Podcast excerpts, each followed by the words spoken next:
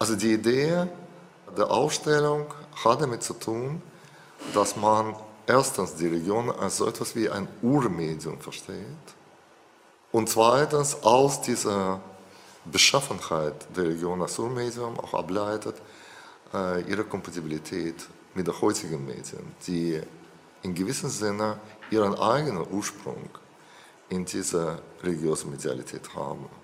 Die Religion, jede Religion ist eine Maschine des Kopierens, des Reproduzierens und der Verbreitung.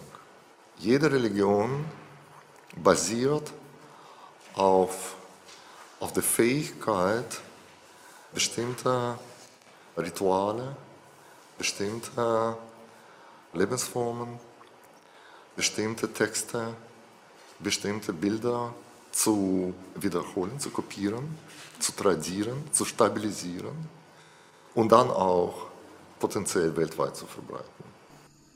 Die Ausstellung kann einmal zum Ausdruck bringen, wie alle Religion von Anfang an sich medialer Instrumente bedient hat.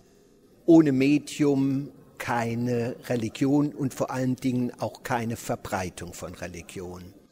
Ich denke, dass auch, wenn Sie stärker die Medienarbeit der Religion hier demonstrieren, also vorführen, dass da sehr deutliche Inhalte auch rübergekommen sind und rüberkommen. Es gibt nicht, dass man nur die Form hat. Jeder, der eine Form schafft, hat auch eine inhaltliche Vorstellung von der Form. Und so ist das da auch. Das, was wir jetzt erleben, ist die Rückkehr der Religionen. Ja? Dass die Religionen plötzlich eine Bedeutung bekommen haben, eine Präsenz bekommen haben, die sie früher nicht hatten. Das heißt, die Rückkehr der Regionen äh, hat damit zu tun, dass ihre Präsenz in den Medien registriert wird und dominant wird.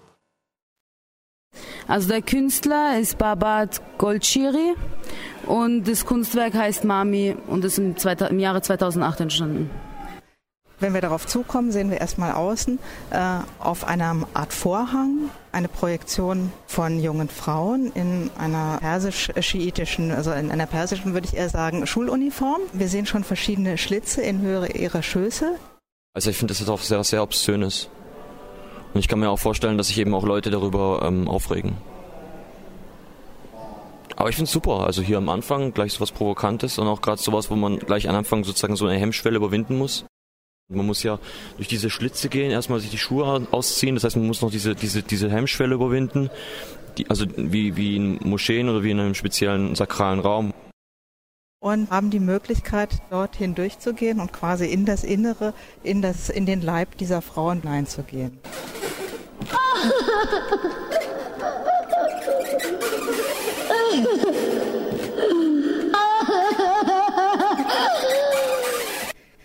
Ausgangspunkt für den Künstler Golshiri war hier ein Video, das er kaufen konnte. Ja, also wenn ich den Jungen so sehe, tut er mir leid. Ich sehe ein Mikrofon, ich sehe Menschen und ich sehe niemand, der hingeht und das Kind in den Arm nimmt. Könnte ein Kind einer der solchen Frauen sein. Der Titel der Arbeit Mami würde darauf auch Ausschluss geben lassen. Es ist gleichzeitig aber die Umkehrung des Wortes Imam.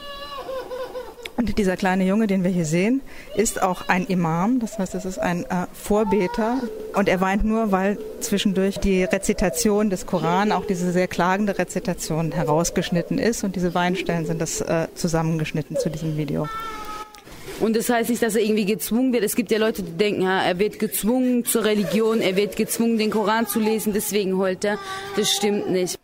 Und er klagt, äh, dazu muss man vielleicht auch wissen, dass im schiitischen Islam, dass es eine äh, leidende Religion ist, eine mitleidende Religion ist. Und dieser kleine Junge, dieser kleine Imam ist ein Star. Er ist eben der Medienstar, weil er so klein ist und schon den Koran so äh, wunderbar und tragisch äh, rezitieren kann. Und verkauft daher vermutlich besonders viele Videos.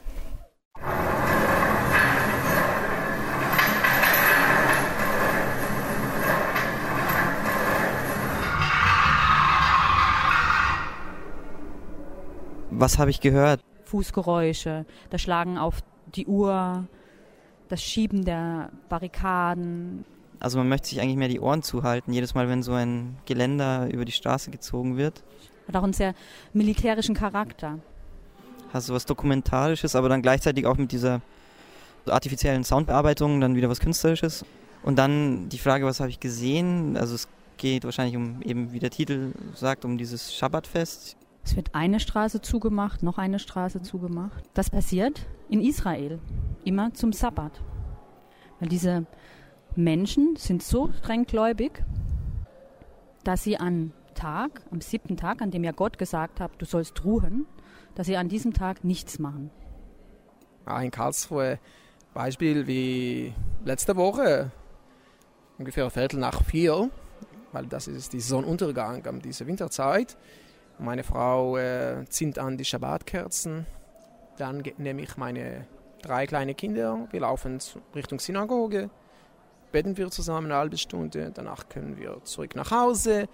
Und dann fingen wir eine schöne Mahlzeit. Dann essen wir, trinken wir, sprechen wir über Religion auf die ganze Woche. Und dann manchmal, die Ende von dieser Mahlzeit ist 12 Uhr Abend, manchmal 1 Uhr morgen. Dann gehen wir schlafen. Warum kann eine Gruppe extrem religiöser Menschen ein ganzes Stadtgebiet absperren?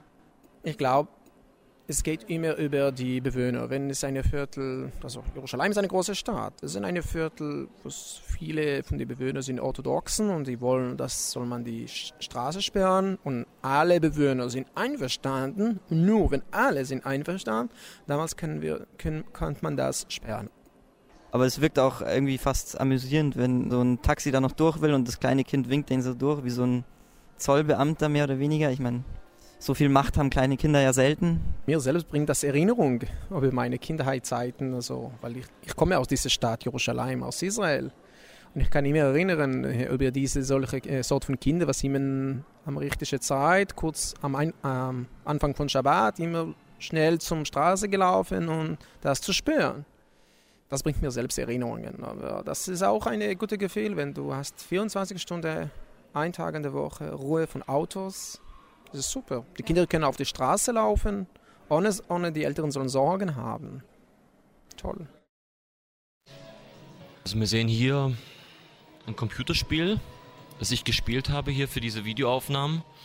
Und es ist, äh, es ist ein relativ einmaliges Spiel, auch von der Spielkonzeption her ein Computerspiel, das also sozusagen auf so einer strategischen Echtzeitstrategiespielbasis funktioniert, aber eben mit religiösem Hintergrund und zwar auf Basis von prominenten Romanen, amerikanischen Romanen, die mit dem Titel Left Behind, so heißt auch das Spiel, wo irgendwie die Geschichte so ist, dass im Prinzip irgendwann der Tag des jüngsten Gerichts kommt und die Menschen verschwinden. Das heißt, die guten Menschen, die an Gott glauben, die werden zum, in den Himmel genommen und die Bösen oder beziehungsweise diejenigen, die sich noch nicht entschieden haben, ob sie an Gott glauben oder nicht, die bleiben auf der Erde. Das Ziel im Spiel ist einfach, Leute zu bekehren, ihnen klarzumachen, es ist Gott, der die Menschen zu sich ruft, fangt an, fangt an, an Gott zu glauben und ihr werdet auch verschwinden.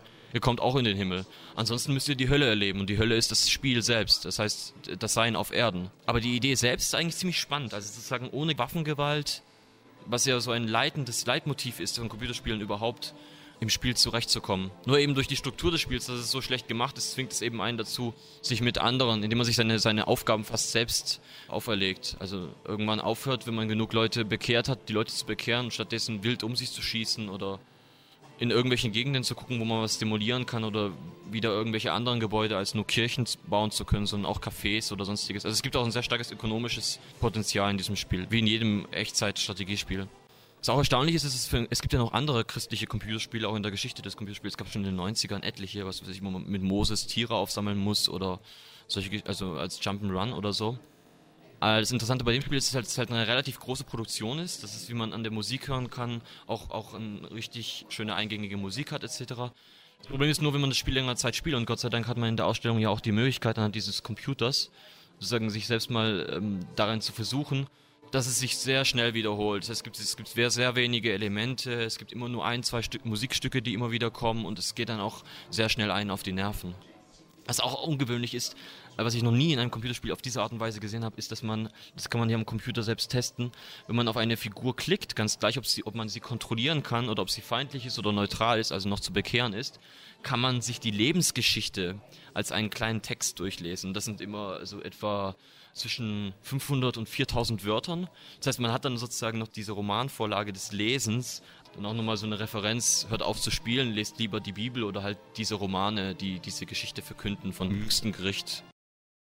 Wir stehen vor der Installation von Paul Chan, First Light. Das ist eine Arbeit aus einer Serie von, von sieben Computeranimationen. Zunächst ist das mal ein ganz friedliches Bild, wenn man sich das ansieht. Also es beginnt eigentlich mit dem Tagesanbruch, wo man erstmal gar nichts sieht und dann tauchen eben so silhouettenhafte Formen auf. Erstmal dieser, dieser Telegrafenmast und dann fängt es an mit Gegenständen, die, die in den Himmel eigentlich zu schweben scheinen. Auf einmal fliegen die Autoreifen weg. Nicht nur die Reifen, die Räder fliegen weg. Also es sind eigentlich so Gegenstände aus unserer Konsumwelt, Autos und ein iPod. Also das jedenfalls, womit heute das Leben auch so in seiner Alltäglichkeit bewältigt wird. Und natürlich ist es auch total ironisch, dass, ja, dass der Konsum in den Himmel aufsteigt bedeutet es eine Überhöhung, die wir diesen Dingen zuerkennen, und das kann nicht gut gehen. Aber es fehlen noch die Menschen. Das ist auf einmal eine erschreckende Überraschung. Die Menschen kommen ins Bild, indem sie herabstürzen, in die Tiefe stürzen. Katastrophen, apokalyptische Szenerie. Natürlich muss man sofort an, an den 11. September denken, an die, die, Menschen, die aus den Hochhäusern fallen. Und gleichzeitig denkt man auch an diese schwere, schwerelosen Bilder vielleicht der Astronauten von 63. Also da fallen einfach unterschiedliche Schreckens-, aber auch Hoffnungsbilder ineinander.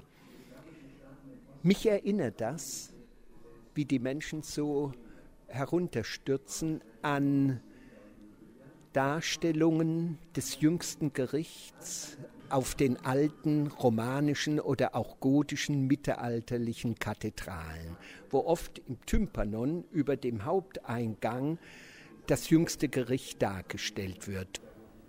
Das ist auch so, so ein, ein Merkmal dieser Arbeit, dass es halt diese wahnsinnige Schönheit äh, mit diesem absoluten Grauen verbindet. Also er sagt irgendwann auch, dass man dieses Bild sich eigentlich nur anschauen kann, weil es so schön ist. Aber dahinter ist es halt auch grausam.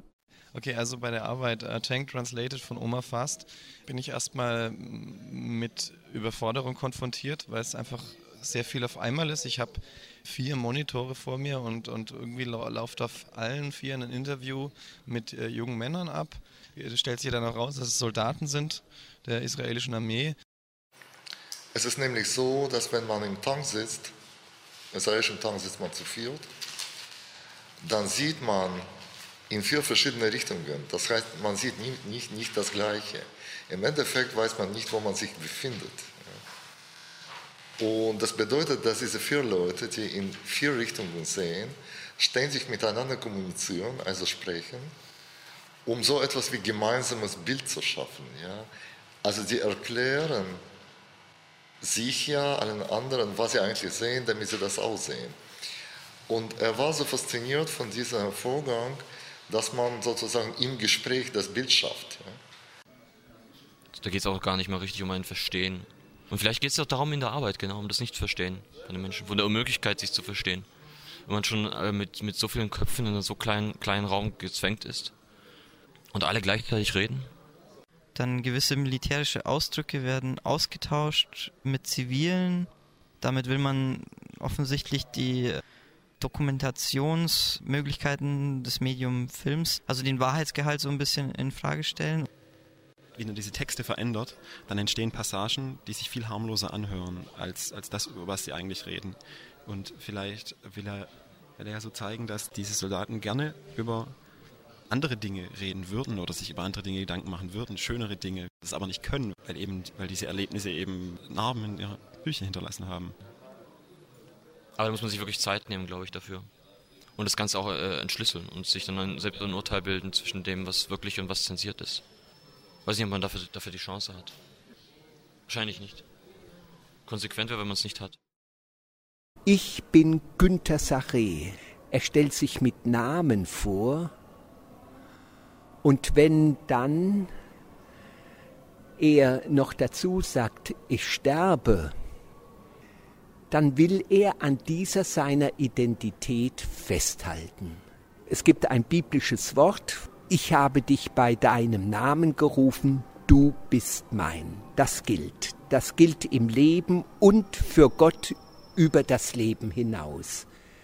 Du in deiner Unverwechselbarkeit. Er hat diesen Text geschrieben in einer Zeit, in der die Sterbenden verschwunden sind hinter Kliniktüren, in Einzelzimmern. Und er wollte haben, dass der Tod wieder zu seinem Leben gehört, wie sein Geborenwerden, so auch sein Sterben. Und darum nicht betrogen werden.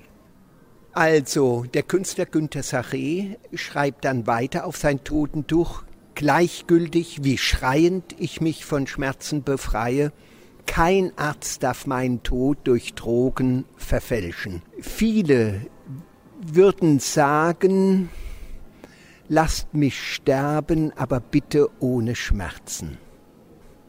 Und dann bleibt ruhig, ich bin Günter Saré und sterbe, bleibt ruhig. Ich weiß nicht, ob er selber ruhig ist. Ich weiß nicht, wie weit fortgeschritten die Krankheit ist und was er an Schmerzen überhaupt kennengelernt hat. Ich meine, es gibt wahrscheinlich viele Theorien über Sterben oder über Tod. Aber wenn man selber betroffen ist, dann ändert sich, glaube ich, schlagartig alles. Gleichgültig, wie schreiend ich mich von Schmerzen befreie.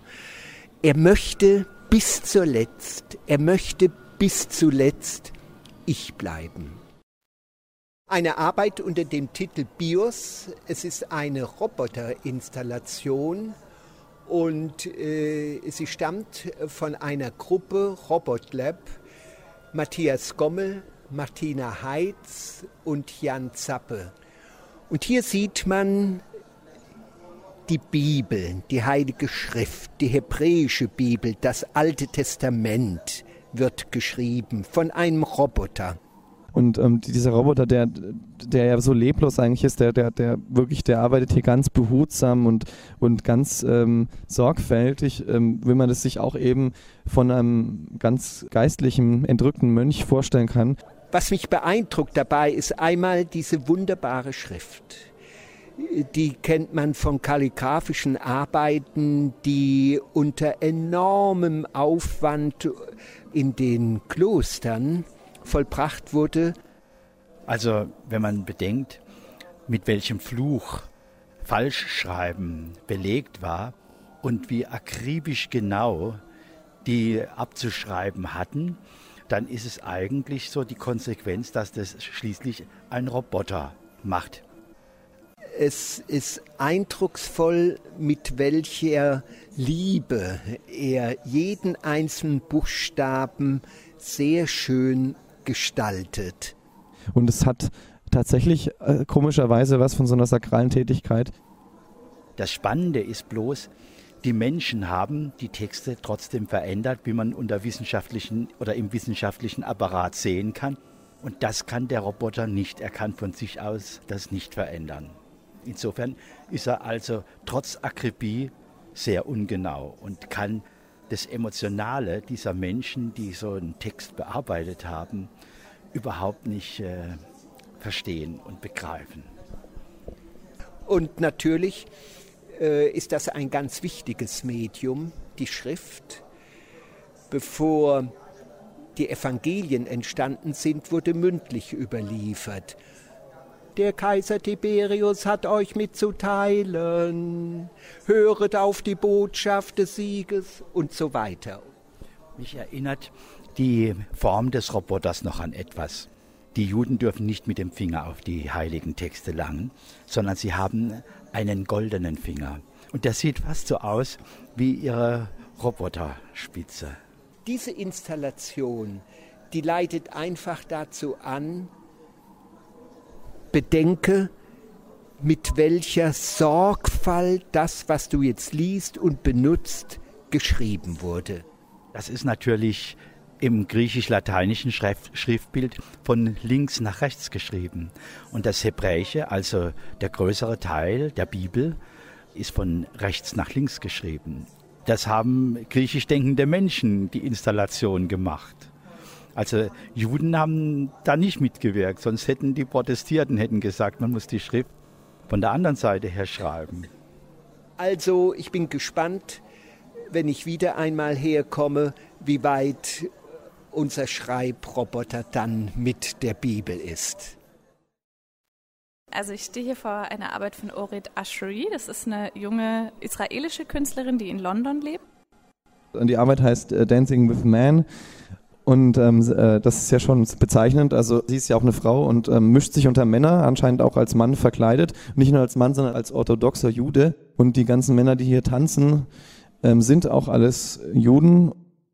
Der Film ist von dem von Jahrestag von einem großen Rabbiner, Rabbi Shimon Bar Yochai.